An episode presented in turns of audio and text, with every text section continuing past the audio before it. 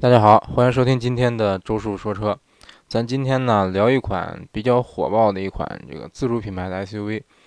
嗯，之前我应该也提，应该也提到过啊，就是我一直一直想在我们那儿找一找那个吉利博瑞的 4S 店。然后我逛了逛了三家这个吉利店，它都没有博瑞。然后我问那些销售，他们也不知道哪儿有。然后一一直没有试到。但是说特别巧哈，真的特别巧，就在我这个马上要走的前一天，前一天下午。我那天去试了君越，然后然后寻思着，这个回家路上我去试试这个广汽传祺那个建业四，结果路过这个广广汽传祺店的时候，我一看，哎，这儿有个吉利店，然后他应该是卖全球鹰的，全球鹰的牌子还还竖着呢，然后我就看他门口停了一辆博越，哎，我说这看着像试驾车哈，我说进去看看能不能试驾，结果进去进去一问，销售特特别吃惊，他说您是不是？是不是是不是谁给您联系过的？我说没有啊，啊，他说真巧，咱试驾车刚上了牌，这个我应该是应该是第一个试驾那那那款车的人哈。我们在我们那个城市，呃，特别走运，然后就试的是这个，其实是两款车。本来我是，其实本来我是想试博瑞呢，但是我没想到说这个博越的车这么这么快就到了，然后就先试的博越，然后试的博瑞。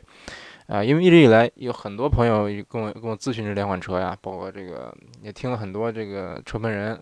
对这两款车评价的非常高，可能是目前为止这个自主品牌做的这个唯一两款这个非常接近合资车，或者说甚至可能超越同级别合资车的两款车。嗯，然后试的是，说实话啊。这个真的是挺让我吃惊的啊，尤其是博越这个车，真让我让我非常吃惊。这个可以说，这个周日回回国，你像自主品牌的车也试了不少，试了有十几款吧。但是这个博越这款车算是给我留下最深刻印象的，但是是个是个好印象啊。嗯，那简单说说这款车吧。啊之前其实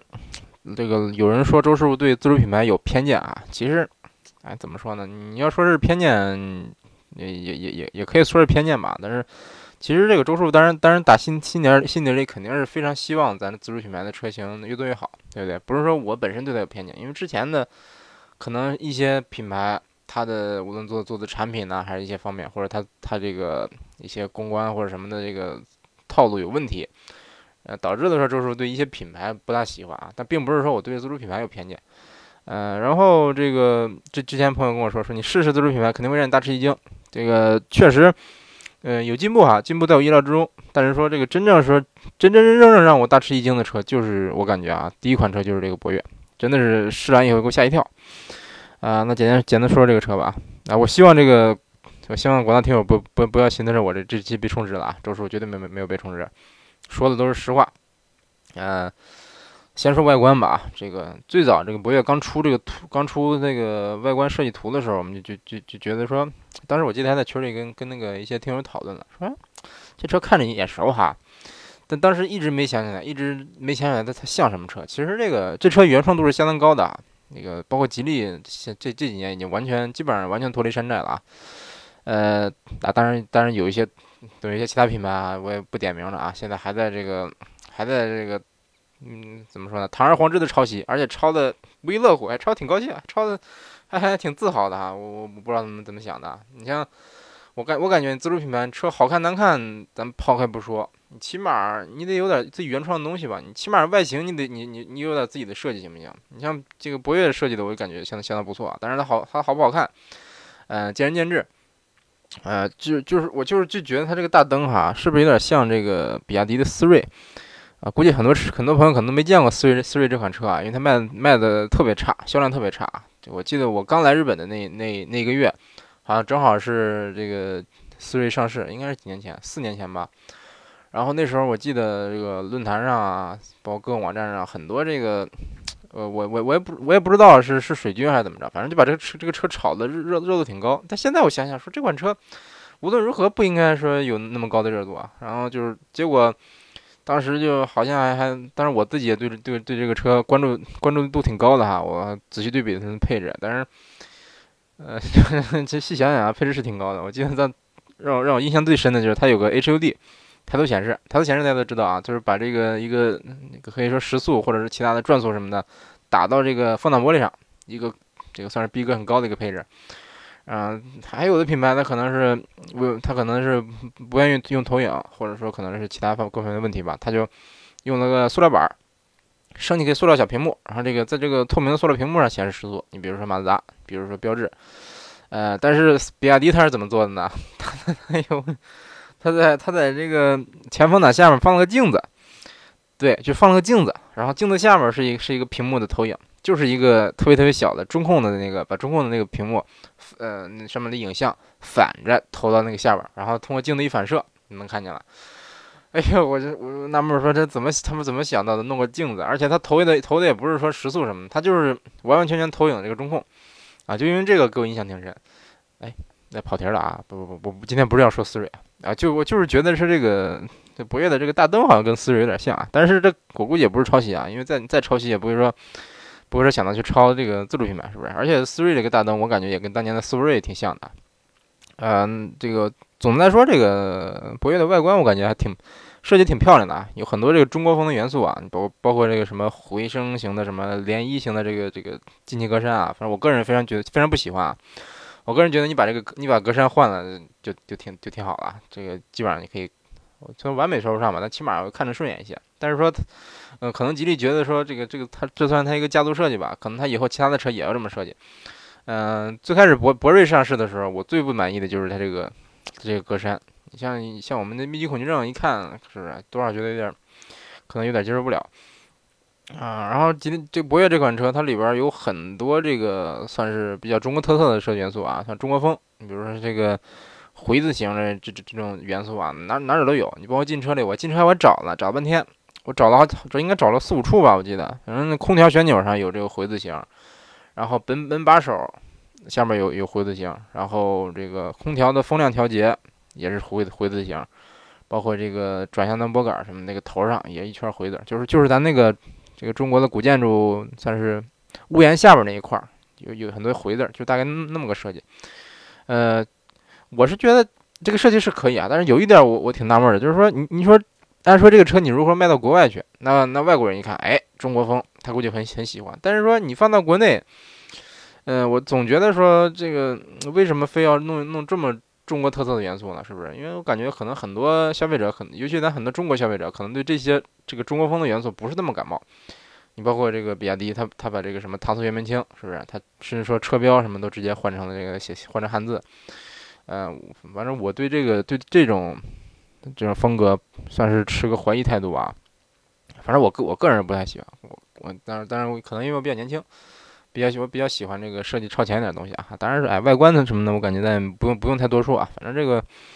外观内饰设计都都还不错，然后内饰做工用料也不赖，做工用料就是我我就跟 CS75 对比了，其实不该不应该跟它对比，CS75 这个我之前说过，全是中控全是硬塑料，然后博越就跟它走了个相反的极端，它就是全是全是搪塑，全是软的。然后仪表台上面是是一块类似真皮的一个材料啊，它也也挺软的。总之，你进去就感觉这个车哪哪哪做工都不错，包括那个什么银银色的一个金属拉丝儿的一个那个面板，包括这个包括这个那个门的开关那儿，这个拉手那儿有点像这个保时捷啊，特别像保时捷。我一进去我就特熟，我说什什么车呀？这个后来想想啊，是不是卡宴？包括这个包括换挡杆两边也是有有点卡宴的这意思啊啊！当然这也。我估计也算不上抄袭了，就是算借鉴一下啊，啊，可以理可以理解。嗯，这车整整车也就就这一这一点儿，就是有点像，有点像保时捷的风格。其他的这个设计的什么原原创度挺高的啊，什么像断桥断什么断桥残雪的那个什么的弧度的设计啊，怎么着怎么着啊，这也咱咱也不细说了啊。先说三大件儿吧，对这个车，但是我个人。对车看中的可能最我最看重的可能就是三大件儿，然后最主要的应该是动力总成吧。那先先说动力总成，呃，他说的是试驾员告诉我，这个车是跟比博瑞上那个 1.8T 调教要更激进的一个一个高功率版1.8 1.8T，但是开起来的动力绝对不如博瑞啊，比博瑞差多了。呃，我这个我感觉应该就是它这个变速箱的逻辑问题啊，这个变速箱的调教。是比较偏平顺的，然后偏舒适的这么个调教，就是它不是太降档，它不它不大愿意把这个转速拉得很高，动力响应可以，就是比如说你这个车你慢慢开，比较平顺的开，这个其实开着挺舒服的啊，这个这它这个它用用的是六 AT 啊，这点我已经点个赞，没有说跟风用双双离合，六 AT 它它有个好处，就是平顺，一个是平顺，另外说你想急加速的时候，它也能给你给你个给个给你个比较高的转速，给你个比较快的动力响应。嗯，但是这个车它动力响应其实够快啊，但是就是这个变速箱它倾向于，嗯，比较这个倾它倾向于升档，不大愿意降档。就算说你你这个油门踩到底，它是会降档，但是说就感觉那降档以后动力来的也不是说那么猛啊。当然说你正常正常开，我感觉肯动动力肯定是够用了啊，就是说它它不是这么激进的调教。嗯，这点你跟跟博瑞比。就完全就就就就有点有有点相反了。这个博瑞它的调教就是因为那个 1.8T 动力，我感觉本身就是不是太太出出色嘛，所以说它这个它变速箱比较倾向于降档。然后你真正的这个比较激比较激烈驾驶的话，它这个动力还是感觉能跟得上的，就是有一定的爆发力。嗯，我感觉它加速应该是比 1.8T 的帕萨特还要快一点啊。那个博瑞的话，但是你像博博越的话，我感觉大概加速就跟 1.8T 的途观处于一个水平吧。可能比途观要稍微快一点儿，嗯，或者说差不多吧，反正大概就是就是就是这么个这么个调教啊，并不是说这个发动机本身的这个参数不行啊。然后这个它这个变速箱，我不知道跟沃尔沃有没有有没有关系啊。反正这个自从吉利收购沃尔沃以后，它的很多这个技术方面的东西啊，我总觉得说应该是应该是跟这沃尔沃有共享。嗯，比如说它这个六 AT，我估计是不是跟跟沃尔沃有点关系？然后。然后我对他印象最深的是他这个底盘，嗯，开过，反正开车以后啊，一上车一坐下，我第一个感觉就是这座椅太软了，座椅真的软的没边儿了呀，这点我想给他点点一百个赞。嗯，为什么说说这个给他点赞呢？因为，嗯，大家知道，比如说你开车过一些这个颠颠簸路面，或者说你压一压上一些石头子儿啊，过个减速坎儿啊什么的。它的这个车的悬挂当然会缓解一些冲击哈，但是说再好的车的悬挂，它也不可能说百分百的缓解你冲击。但是说这个车如果说它座椅够软的话，它就能弥补一些这个悬挂上的不足。包括这个车，它座椅就已经软到让我感觉不出来悬挂悬挂的在减震了，就就基本上你过什么路面都是那种就是非常舒服的那种碾压过去那种感觉啊，这这个感觉非常非常舒服。总之，这个坐这个座椅毫不夸张的说啊，我。但是我开过的车也不少，坐过的车也不少。这个跟基本上是，反正我目前为止我没有坐过比它更舒服的这个座椅。嗯，当然在这个在五十万以内价位啊，五十万五十万以内价位，反正反正比奔驰宝马舒服啊，这个一点不夸张啊，就是太软了。但是我但是我也有有有一点这个疑问哈，就是它座椅这么软，会不会说你比如像我就是我，比如说我二。啊，我没有二百斤啊，比如说接近二百斤，那我我得坐时间长了，会不会把这个座椅坐塌了呢？是不是？但是这个座椅，我想周师傅想，呃，就是想吐槽一下啊，以我个人的身份吐槽啊，就是因为这个座椅它它是一个两边有个有个比较比较高的隆起，就是应该是为了这个是为了达到一个比较好的包裹感吧，嗯，它设计设计两个比较高的隆起，如果说您瘦的话，体型瘦一点的人坐上去，应该是正好能能承托住。这样你激烈驾驶的时候，它能给你一个比较好、比较好的一个承托感。但是这个周师傅因为比较，这个周师傅身身材比较魁梧嘛，啊，这个体型比较大，然后这个臀部也比较宽，我我正好正好就坐不进去，我一坐进去就被卡在他他这个座椅的夹角里了。他座椅是里边是应该是个倒梯形的这么这么一个空间啊，我正好就卡在那儿。然后，当然其实说是被卡着，但是其实卡着挺舒服啊。呃，总之就是卡在半空中，感觉。感觉坐着比比较别扭啊，但是说如果说周叔再瘦一点的话，估计这个他应该能给我一个比比较完美的感受啊。但是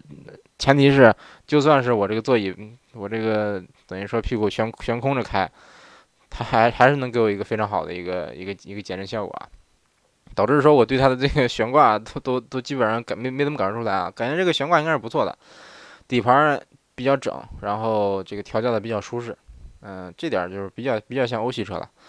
啊，那现在很多自主品牌都是比较偏向欧系的调调教了。但是说吉利它调教的欧系，这太理所当然了，是不是？他把沃尔沃收购了，那是不是？那他那那在在这个再再不不沾它点光，是不是？不调教欧系一点，感觉说不过去。反正这个车底盘相当不错，真的相当不错啊。嗯，也可能是座椅的原因啊。反正这个反正这个车，我我感觉在我们的试驾路段过的一这些，包括起伏路呀，包括这个。过过点减速带啊什么的，基本上是相当舒服的，相当相当舒服。嗯，然后这个三大三大件说完了，嗯，说一说其他的让我不大满意的一一些方面吧。首先，我最不满意的一点儿就是这点，这这点就是怎么说呢？可能可能是你硬要给这博越添毛病，它唯一能挑出来的一个毛病就是它这个轮胎，我是感觉它轮胎的抓地力有问题。它原厂的这个轮胎，呃，怎么说呢？反正抓地力明显明显就感觉这个胎很滑，包括这个你你刹车的时候，你感觉刹车刹车制动距离也比较比较长。包括他给我做这个紧急变变线的时候，他基本上在六六十迈的时候啊，是是的不是不是六十迈，时速六十公里，甚至说不到六十公里的时候，他急打方向，嗯，紧急变线，这个这个车就能甩起尾来。当然说它因为它有 E S P，它这个并不会失控啊，就是明显感觉到吱吱吱吱吱，就是一般的车，一般的你像同级别的 SUV，像我开着，你做紧急变线，它的响胎肯肯定肯定会响，但是不至于说甩起来。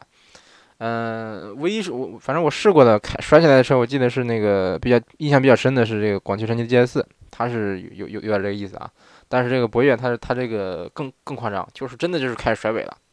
但是说幸亏有 ESP 拉着，所以不至于不至于失控。嗯，但是我感觉哈，应该不是说底盘的问题，因为底盘的极限我感觉还是蛮高的，主要就是轮胎，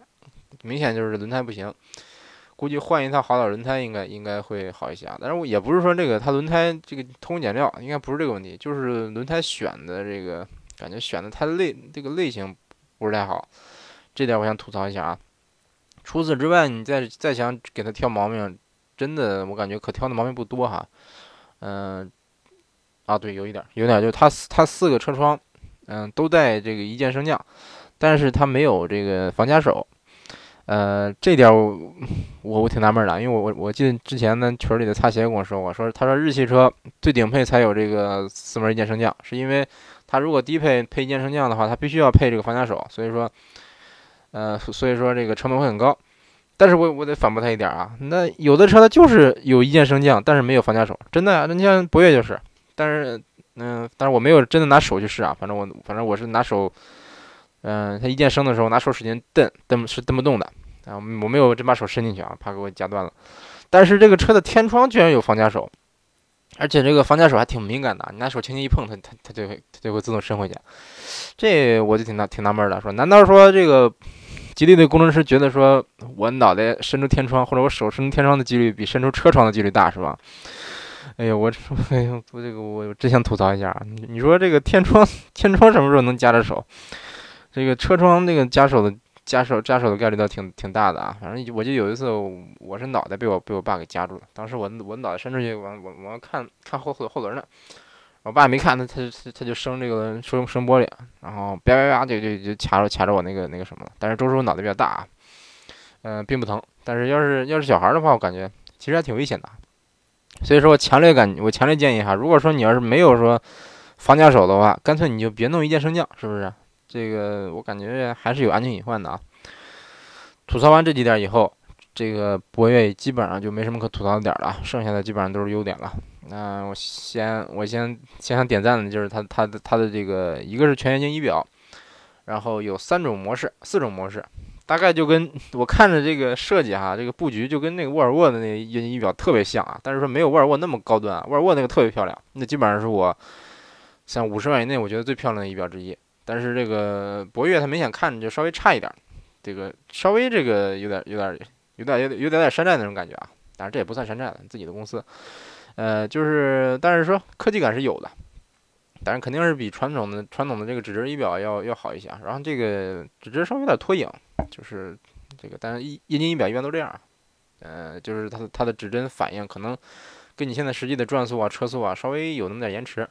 还有就是冬天，如果说是这个那特别冷的话，液晶液晶仪表可能需要需要注意一下啊。当然，当然这个我我是还是觉得液晶仪表值得点赞啊。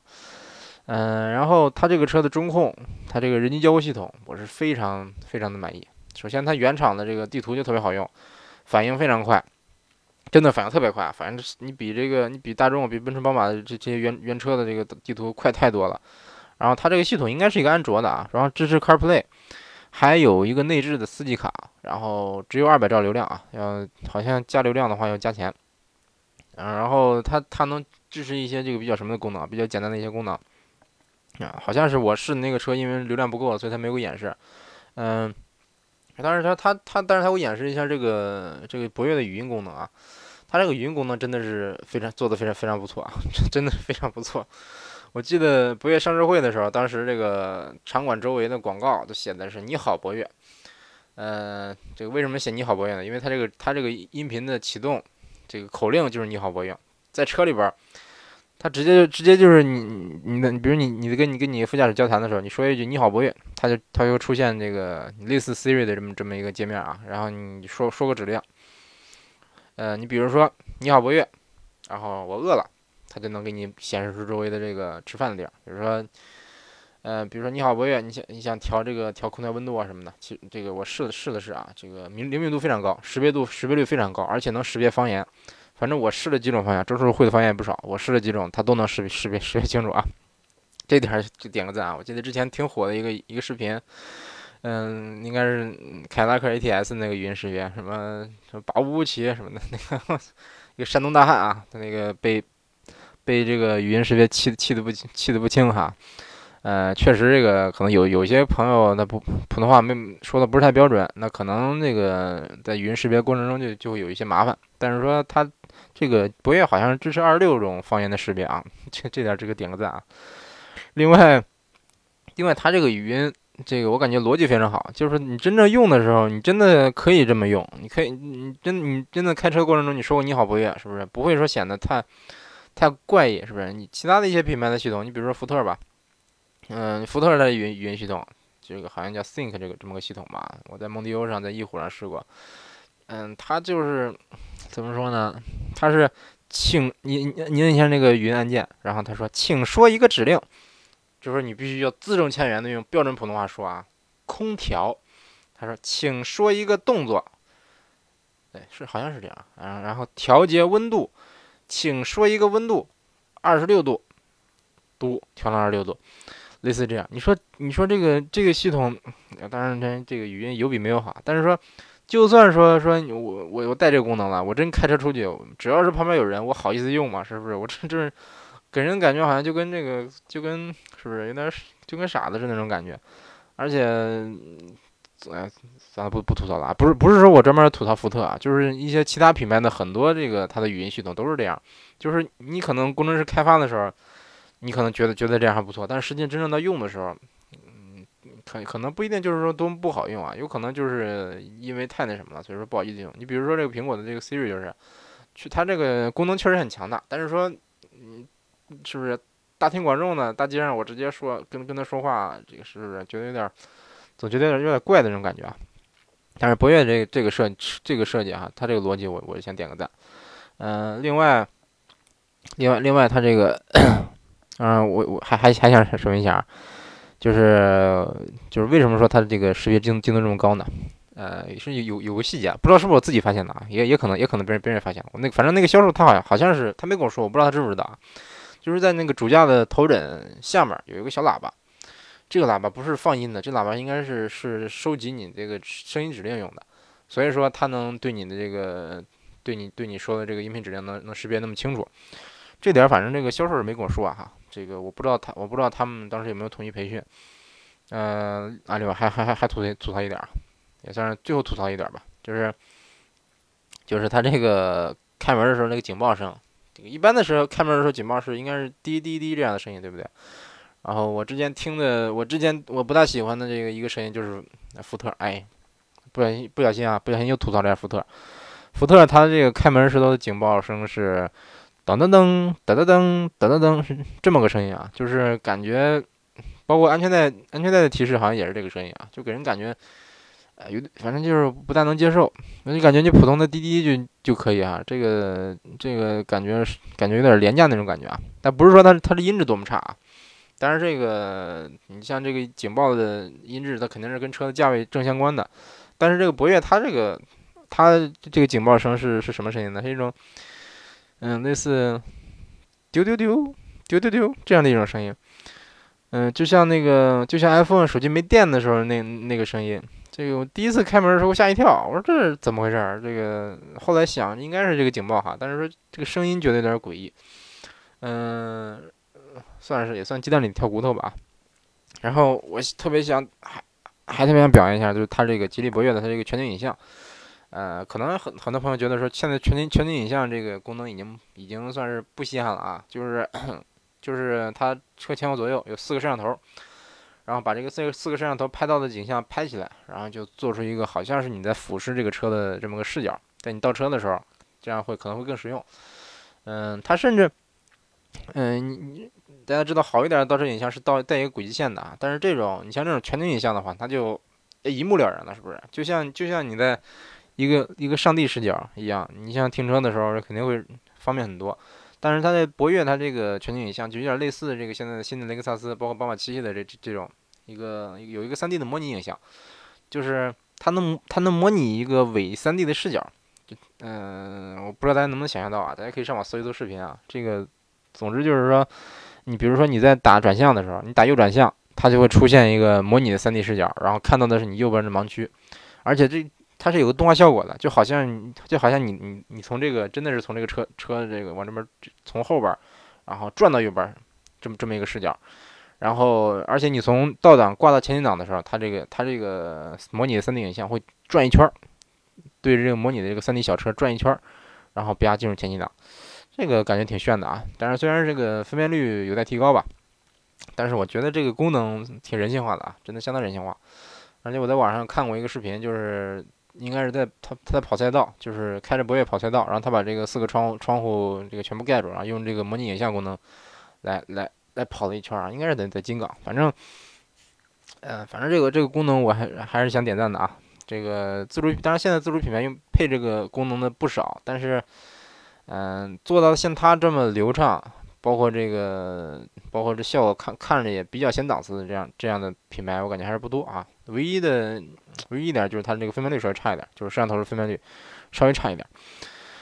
然后它还配啊，当然我试驾的应该是二零二零呃不是一点八 T 的两驱顶配，呃十三万九千八还是十四万九，可能十四万九千八那款啊，配置相当高，还配了 ACC 这个自适应巡航，什么主动安全、主动刹车。各种各种各样的这个这个安全配置啊，配置相当相当相当高啊，高的有点有点离谱了。包括它的 ACC 自适应巡航，自适应巡航它也给我演示一下，可以调这个三三级的这个距离，包括速度。嗯，他说是针对的，针对中国的这个路况了。这个如果说中间中中间他给我都演示了，中间如果有车插进来的话，他这个车刹车不像这个其他的品牌那么直直给你急刹。它这个感觉还是就是比较舒服的，它这个 ACC 它的刹车技术比较舒服，但是它这个市区的那个低速的这个方什么碰撞碰撞安安全预警什么的，我我没有体验哈，但是我估计是吉利它毕竟接受了沃尔沃的技术，啊，这点我还比较放心的。呃，说了不少，总之这个博越这款车，嗯，细看起来就它的产品力是相当高的啊。那个博越一上市，立马这个 CS75 包括 H6 就是官降了，这也也能看出来。看出两点：第一是博越的产品力确实不错，它是一个很强的竞竞争对手；第二点就是 H6 和 CS75 当时定价是有点虚高了，毫无疑问定价肯定是虚高的。你像 H6 当时我记得最低配的十好几万呢，十呃最低配十一二万吧应该，然后现在等于说降官降降到十万以内了，九万九九万九千八好像是，包括 CS75 也是。我就觉得这两款车，你论产品力上，真我真觉得不是太满意啊。你像 H 六那肉到不行，而且，而而你像 CS 七五的话，它这个六档手动的这个这个这个换挡的这感觉，包括这个特别硬的这悬挂，反正我这两款车我是都都不是太满意啊。但是博越，如果说你博越这个这个价位其实并不高啊，九万九千多起价，然后顶配是十五六万，基本上你一般人买的最顶配也就买这个像我试的这个配置，十四万九千八。配置就已经相当高了，嗯，怎么说呢？我觉得是定价是相相当良心的啊。然后这款车比较均衡的，最大的问题就是真正真正算得上问题的问题就是它这个这个轮胎的抓地力，真的是建议说大家如果买了的话，呃，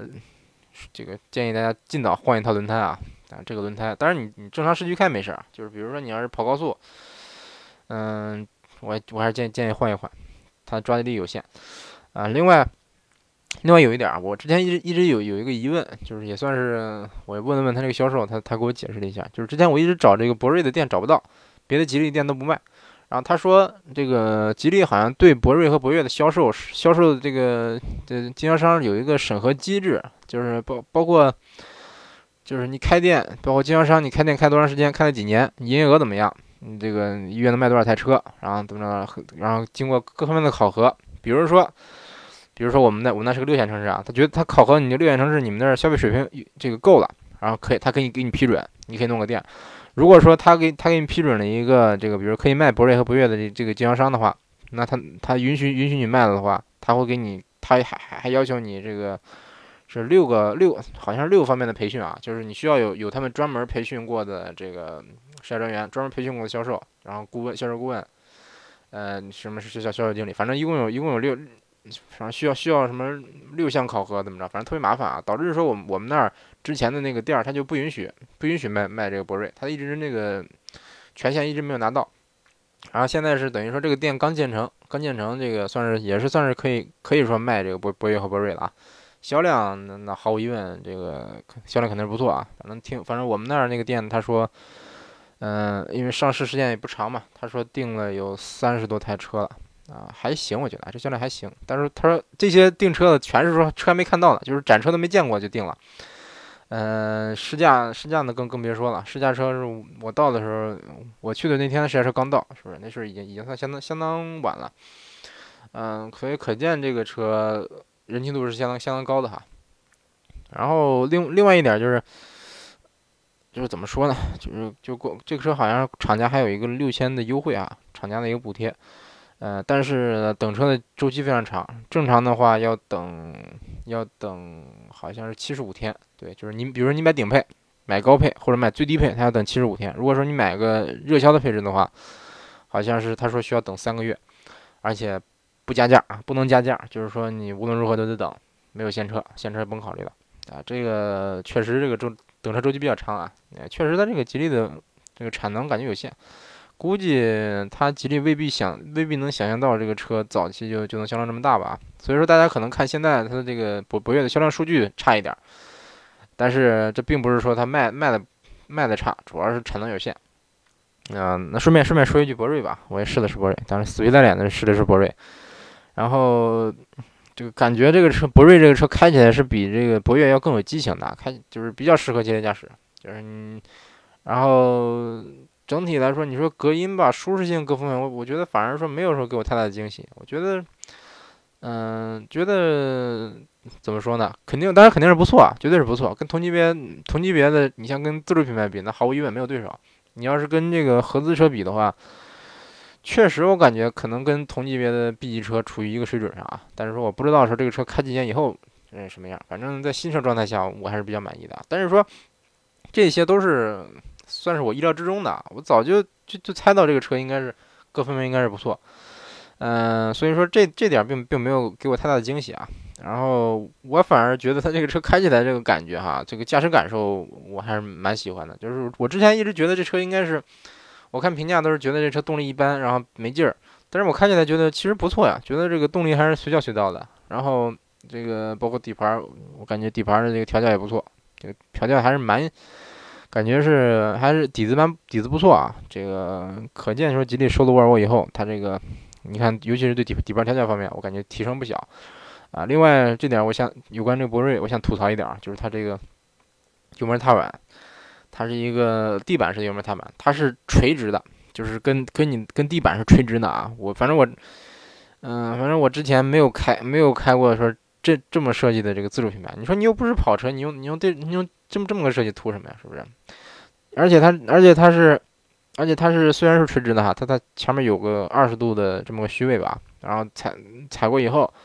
嗯，动力感觉还是因为这个油油门本来就比较沉，反正踩着感觉还是还是比较线性啊。就过了这个二十度角以后，就比较比较线性。就是说你这个这个踏板设置，我就我挺纳闷儿。你说你又不是一个跑车，你设计成垂直的有什么用啊？是不是？啊，但是跑车我也我也没怎么我也没开过说这个垂直设计的这个踏板踏板的跑车。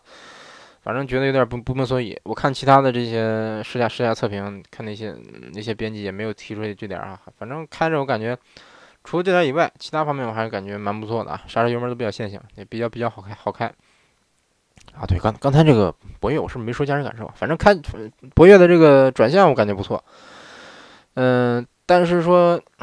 但是说这个虽说手感不错啊，但是这个车的跟随性稍微差一点，就是你你感觉方向盘打过去以后。车尾车尾可能不能那么灵活的跟跟过来，就是觉得这车稍微有点操控上稍微有一点差，呃，不能说差吧，就是反正跟这个，你比如说跟跟一些主打操控的车相比，它可能稍微差一点，就觉得这车开起来不是那么灵活，嗯，还是说比较适合你舒舒舒服服那么开吧，嗯，但是说这个转向手感是不错的，包括你包括这整个的质感，这个车给你的质感就不像一个这个这么便宜的车，嗯，整体来说质感不错，反正大概就是，嗯，其实感觉开起来蛮像途观的，就感觉是一个有点像一个舒适版的途观这么这么个感觉。